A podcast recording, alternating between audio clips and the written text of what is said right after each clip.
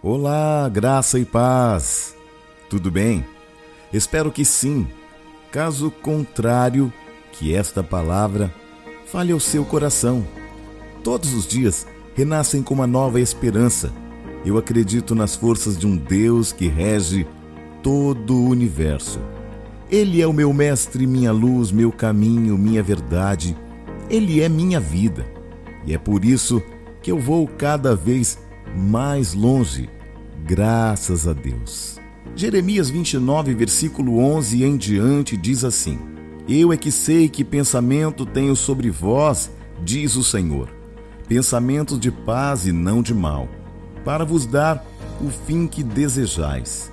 Então me invocareis, passareis a orar a mim e eu vos ouvirei. Buscar-me-eis e me achareis quando me buscardes de todo o vosso coração. Serei achado de vós, diz o Senhor, e farei mudar a vossa sorte.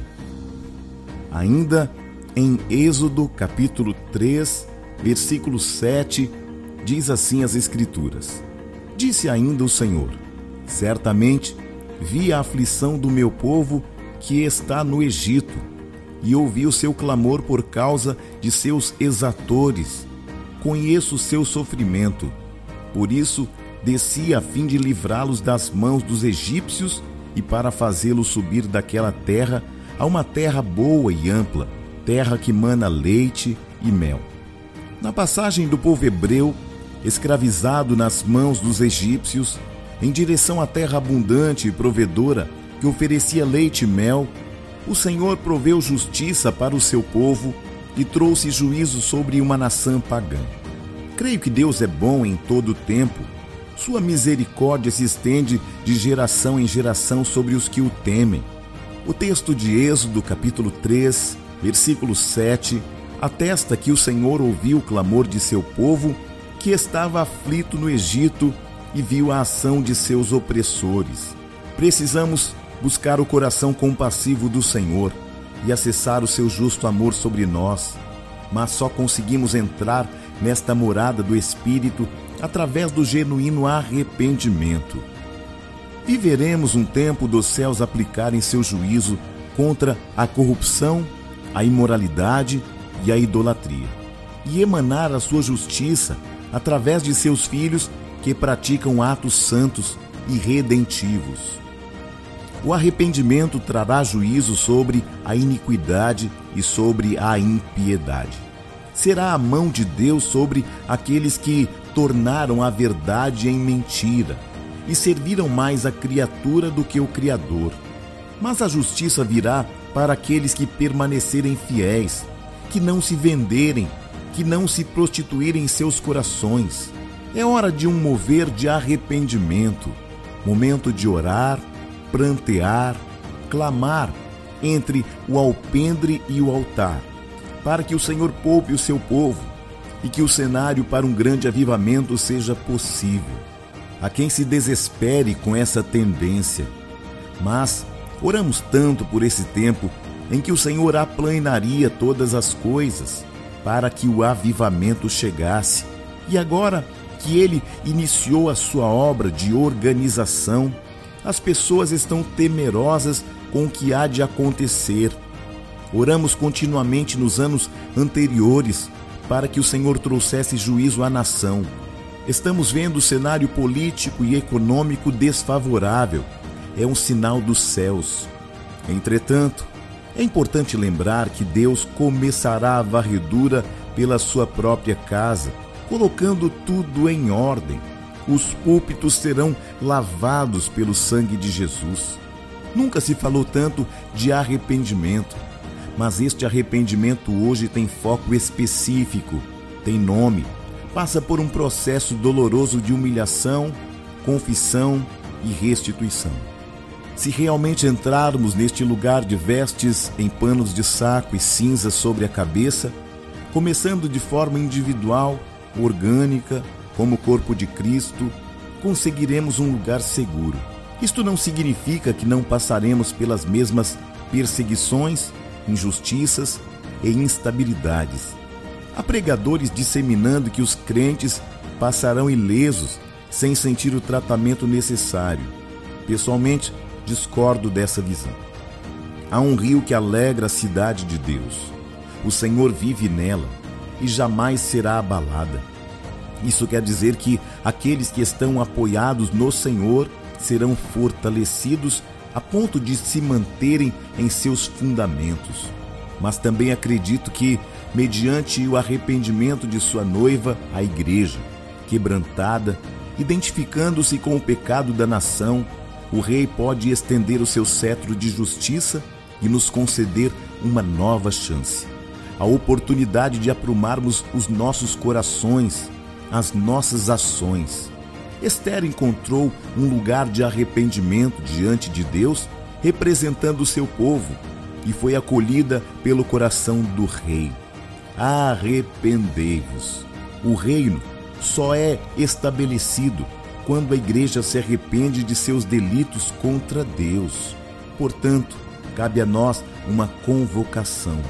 Levantarmos esta bandeira de arrependimento sobre a nação brasileira para que todas as promessas retidas espiritualmente, fisicamente, economicamente, politicamente sejam liberadas e possamos cumprir o que está proposto para a igreja neste tempo. É imprescindível enxergar o cenário espiritual que a nossa nação vem enfrentando. Mas afinal, quais os motivos pelos quais Deus permitiria nós passarmos por tantas adversidades. Posso afirmar categoricamente que nós estamos no melhor tempo do cristianismo. Nós estamos chegando a um ponto em que, se não houver arrependimento genuíno, pereceremos. Este é um tempo de corações quebrantados.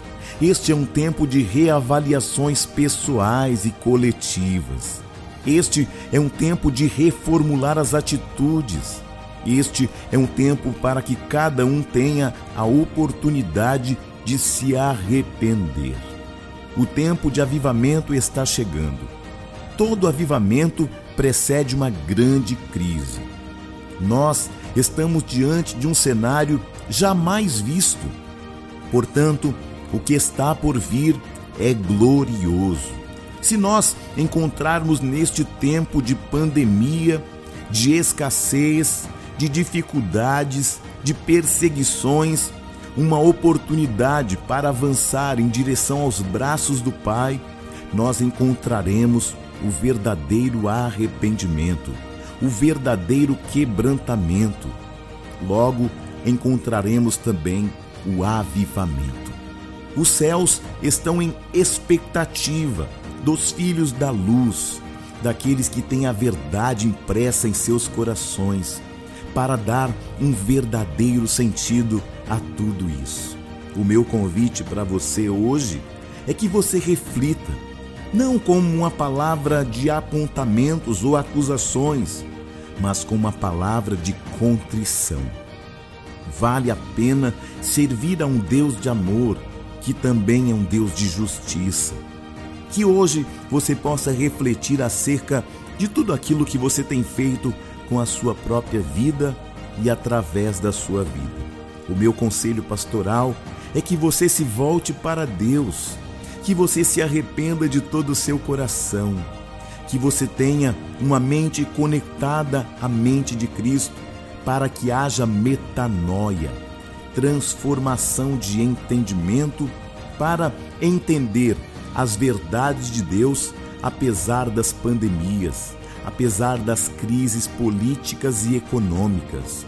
Nós não dependemos dos homens. Nós estamos debaixo de uma palavra de poder e de autoridade que pode nortear não apenas a nossa vida, mas toda a nação brasileira. Todas as nações do mundo poderão crer no nome daquele que morreu e ressuscitou ao terceiro dia. Deus não tem prazer na morte do ímpio.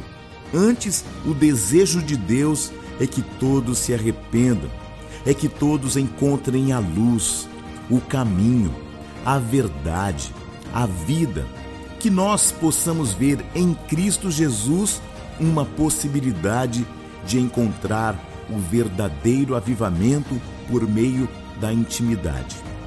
Hoje é o melhor dia da sua vida. Reflita sobre esta mensagem. Coloque em prática para que você possa encontrar tudo aquilo que os teus olhos jamais contemplaram, tudo aquilo que jamais penetrou em seu coração. Que o seu coração esteja alinhado ao coração de Deus e assim possamos experimentar a verdadeira vida em Cristo Jesus. Eu sou o Bispo Júnior Neri. Graça e paz.